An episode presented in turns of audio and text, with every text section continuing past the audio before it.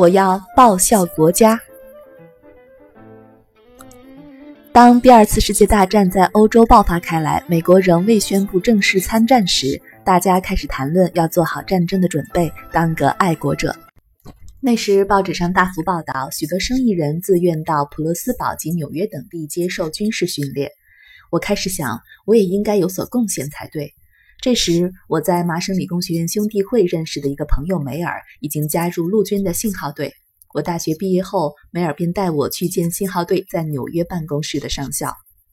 上校，我想替国家做点事。我是技术型思考的人，也许有些事可以帮上忙。我说：“很好，但你首先要去普勒斯堡的军营接受基本训练，然后我们才能用你。”上校说：“难道没有其他更直接的方法让我派上用场吗？”“没有，军队就是这样规定的，按规矩办事吧。”走到外面，我坐在公园里想这件事。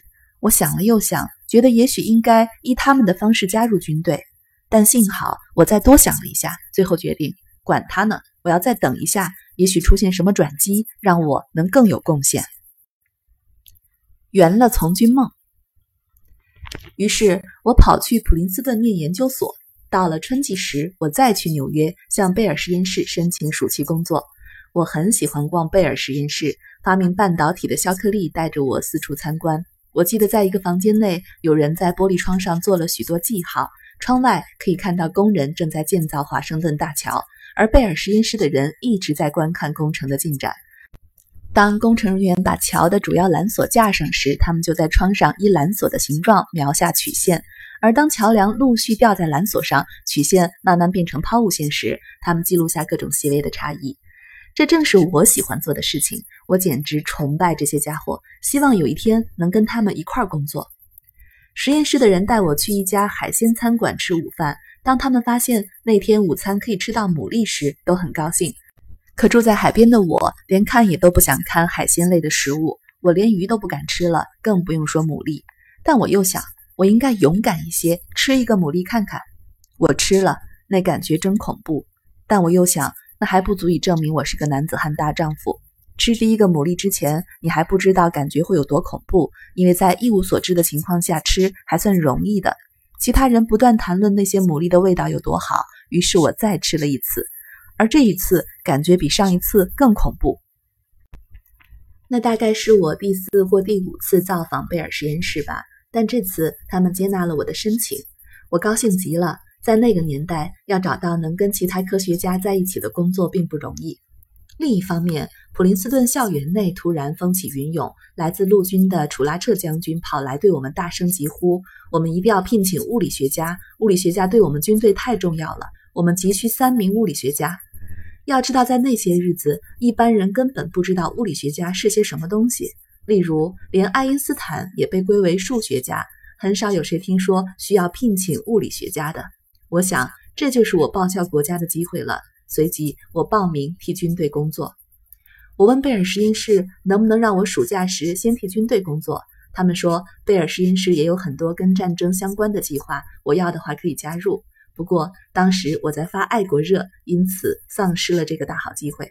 事实上，较为聪明的选择是留在贝尔实验室，但在那些年代，人很容易爱国爱昏了头。第一件差事。研究恐龙，我被派到费城的法兰克福军火营去研究一只恐龙，用来引导炮火发射的机械式计算机。当敌飞机飞过时，炮手利用望远镜锁定它，而这部机械式计算机就靠它的齿轮、凸轮来预测飞机的航线。这部计算机设计得很巧妙，建造也很精美。它运用的一项重要的技巧是非圆形齿轮。也就是说，不是传统的圆形齿轮，但它们互相咬合，运作良好。由于转动时齿轮的半径会不停地改变，因此这个齿轮的转动就成为另一个齿轮的函数了。不过，当时这种机械已经日渐没落了。不久，电子计算机便堂皇登场。至于军方呢，说了这么多关于物理学家的好话后，他们分派给我的第一份差事却是按着设计图查看齿轮造的对不对。这样过了一段时间之后，负责这个部门的家伙逐渐发现我会的远不止这些，在很多事情上也可以派上用场，因此他花在跟我讨论问题上的时间也越来越多。法兰克福有个机械工程师，不停地设计新东西，却没有一件成功。有一次，他设计了一个箱子，里面满满都是齿轮，其中有一个直径达到八英寸，有六根轮辐生出来，像个八爪章鱼般的大齿轮。那家伙很兴奋，他问老板：“你看这个怎么样？这设计好不好？”“很好。”我们的上司说：“现在你只要给每条轮辐加一个过轴器，让齿轮能转就好了。”原来这位仁兄设计的轴正好卡在两根轮辐之间。老板接着告诉我们，过轴器是真有其事的。原先我还以为他在开玩笑呢。他说那是德国人的发明，用来防止英国扫雷艇扫走他们布置在海底的水雷。这些水雷被缆索固定，悬浮在海底的某个深度。有了过轴器，德国水雷的缆索就可以让英国扫雷艇的缆索通过，就像通过转门一样。因此，给所有的轮辐安上过轴器是可能的，但其实我们老板并没有真的要那位机械工程师这样做，而是要他重新设计轴的位置。别让中尉乱说话。每隔一段时间，陆军会派一位中尉来查看我们的情况。老板说，由于我们属于民间单位，中尉的地位就比任何人都高，因此什么也别告诉中尉。他说：“一旦他认为他知道我们在做什么，他就会乱发号施令，把所有的事情都搞砸。”那时我也在设计一些东西，但当这位中尉跑来看时，我装出一副不知道自己在做什么的样子，而他以为我只不过是依令行事。你在这里干什么，费曼先生？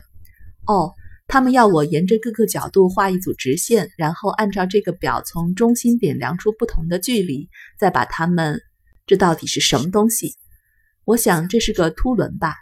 事实上，这个东西从头到尾都是我设计的，我却装出一副别人说什么我就做什么的样子。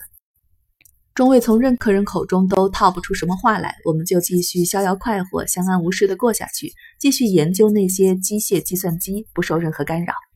有一天，中尉跑来问我们一个很简单的问题：假如负责观察和追踪飞机的人跟炮手不在同一位置，那会怎样？大家都吓了一大跳。因为我们在设计这部东西时想的都是极坐标，就是说标示位置时都是用四角度及距离中心点有多远等。如果我们使用一般的 x y 坐标，中位的问题便很好解决，计算机只需加加减减便好了。但是用极坐标来处理的话，便简直是一团糟了。因此，我们拼命防止这位中尉乱说话，要我们做这做那。可是到头来，他却说了很有用的话，提醒我们在设计这部机器时忽略的重点。后来我们费了很大的力气才解决了这个问题。夏天快结束时，他们分派给我一件真正的设计工作。那时，英国发明了用来追踪飞机位置的仪器，就是雷达了。每十五秒，雷达会在画面上出现一点。我要设计的仪器就是能根据这些点而画出连续的曲线。这是我头一次设计这种机器，多少有些胆怯。我跑去请教一位同事。你是机械工程师，我对机械工程一窍不通，但我刚刚接下这份工作。他说：“这没什么啦，来，让我教你设计这些机器时，你只要记住两条规则便行了。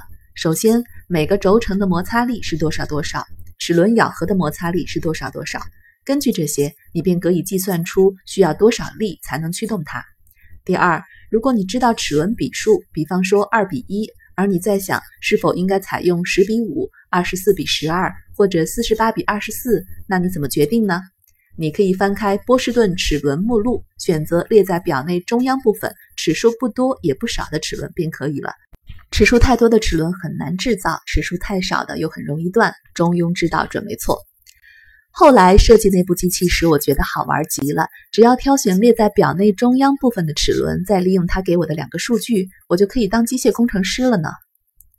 陆军方面并不希望我过完暑假就回去普林斯顿继续修学位，他们不断给我灌输爱国思想，又说如果我愿意留下来，他们可以让我独立统筹计划，设计另一部称为指挥家的机器。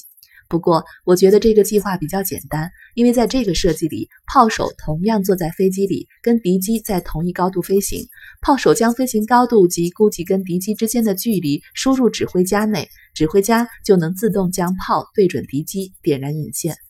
作为计划主持人，我必须经常去另一个军营查阅发射资料。他们已经有若干的初步数据，但我注意到，在那些飞机经常巡行的高空中，却很少有发射记录。当我追问原因时，才发现原来炮手使用的不是定时引线，而是火药条引线。这种火药条引线在那种高度不能发挥作用，它们在稀薄的空气中“呲”的一声就熄掉了。原来我以为只要依据不同高度的空气阻力加以校正就行了，可是后来我发现，我的任务是要设计一部让炮弹在正确的时刻，换句话说，当引线熄灭时爆炸的机器。我觉得那太困难了，于是。打道回普林斯顿。